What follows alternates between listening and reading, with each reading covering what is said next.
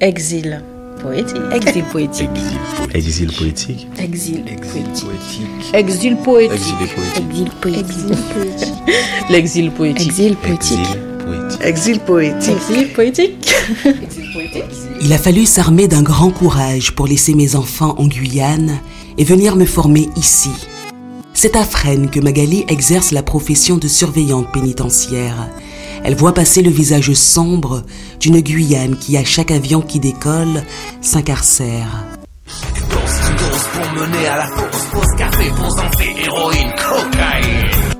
Je me prénomme Magali Onuzo, j'ai 43 ans. Je suis partie de, la Guyane en 2013, donc ça va faire 8 ans que je suis ici. Je suis arrivée ici parce que j'ai passé le concours de surveillante pénitentiaire, donc je suis fonctionnaire. Je vis ici avec mes deux enfants dans le département de, 94 à Fresnes. Très difficile parce que, sachant que je suis, partie toute seule, parce que mes enfants ils sont restés euh, en Guyane. Il fallait que je vienne ici en formation. Donc, ben, moi, chaque vacances, hein, même si c'est deux semaines, une semaine, ben, je repartais.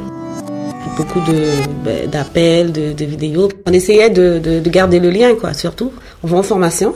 L'école se trouve à Agen pour 6-8 euh, mois. Une fois que je suis en poste ici, les enfants sont arrivés en 2014. Hein. Donc, euh, bon, c'était relativement long pour moi, puisque, bon, ils ont quand même fait une année en Guyane euh, pour l'école et tout. Et puis après, ils sont venus me rejoindre une fois que j'étais bien installée. Pour le plus grand, maintenant qu'il avait un an, parce qu'à l'époque, quand on est rentré, il avait 16 ans. Très, très difficile. Il avait beaucoup de mal à s'adapter ah, il m'en voulait, il voulait, franchement, euh, pour lui, euh, il voulait pas du tout, il voulait rester euh, ben, au pays. Hein, donc après, il avait tous ses petits copains, ses petits repères. Donc voilà, on va dire, il avait son cocon, quoi, familial. Donc c'est, donc à un moment donné, on se pose des questions, on se dit, est-ce qu'on a fait le bon choix?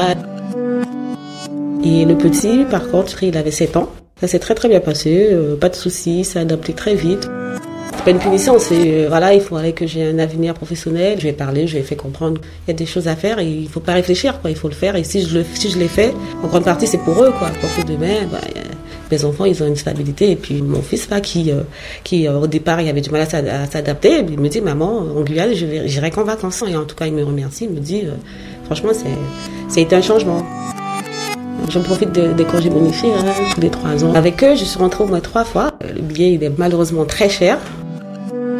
Déjà qu'on arrive, déjà euh, respirer cette air, en plus de la, chaleur et d'atterrir déjà, euh, ah c'est c'est énorme, c'est c'est chez nous, c'est le paradis quoi. Ah non, ma petite Guyane chérie, je, l'aime trop. On retourne euh, à la source comme ça, ça fait du bien. Surtout que pour se ressourcer, c'est important hein, de toujours garder le lien quoi, le contact, tout ça. On déprime vite ici. Dès qu'on peut, il faut partir la place des Palmiers déjà, histoire de, de rester là, d'aller acheter son petit bami le soir et tout. Et les hein, comme on dit, la, Amandier et tout avec la famille et tout, c'est sûr qu'on regarde le lien, ils nous envoient les infos, on essaie de regarder un peu les actualités. C'est la Guyane avant tout, donc euh, on n'oublie pas notre Guyane.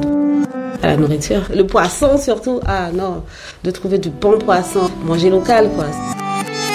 On peut dire ça, ouais. C'est une forme d'exil. C'est vrai que ben, ici on est quand même éloigné. On peut parler d'exil, oui.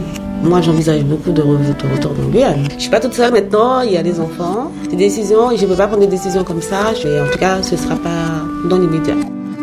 Les trois quarts de la population pénale sont des, Guyanais, malheureusement. C'est énorme, c'est énorme, énorme, énorme. Malheureusement, il y a beaucoup de Guyanais, surtout euh, personnes du fleuve, on va dire, qui se font avoir.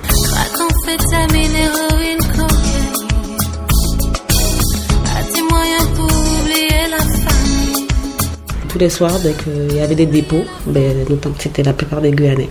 Avec euh, les collègues, déjà, j'étais charriée. Ah, ben, de toute façon, c'est toujours la Guyane, la Guyane, la Guyane.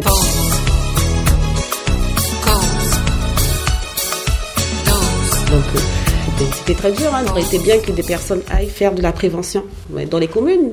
Oui, des jeunes en plus. Hein. Euh, des mères de famille hein, incarcérées et tout. On se sent impuissant. Hein. Je suis pas là pour les juger. Ils ont fait une, une connerie. Bon, ils sont là à payer. Après, je reste humaine avant tout.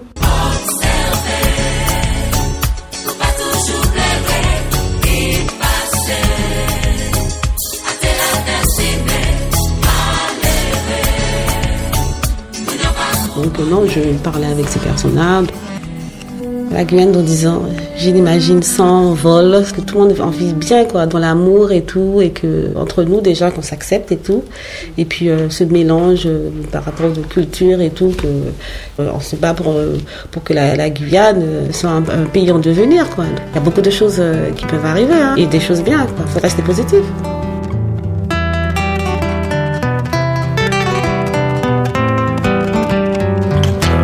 Exil c'est un mot fort. C'est un mot fort, Je trouve que exil, c'est fort. Le mot exil, il est quand même fort. C'est pas forcément un exil, je reviendrai. Oui, euh, non. C'est un exil volontaire. Je me suis exilé. Très compliqué. Non, je, sincèrement, j'ai J'ai opté pour euh, mieux vivre. Je suis venue en France, c'est pas pour rester toute ma vie. Je suis partie.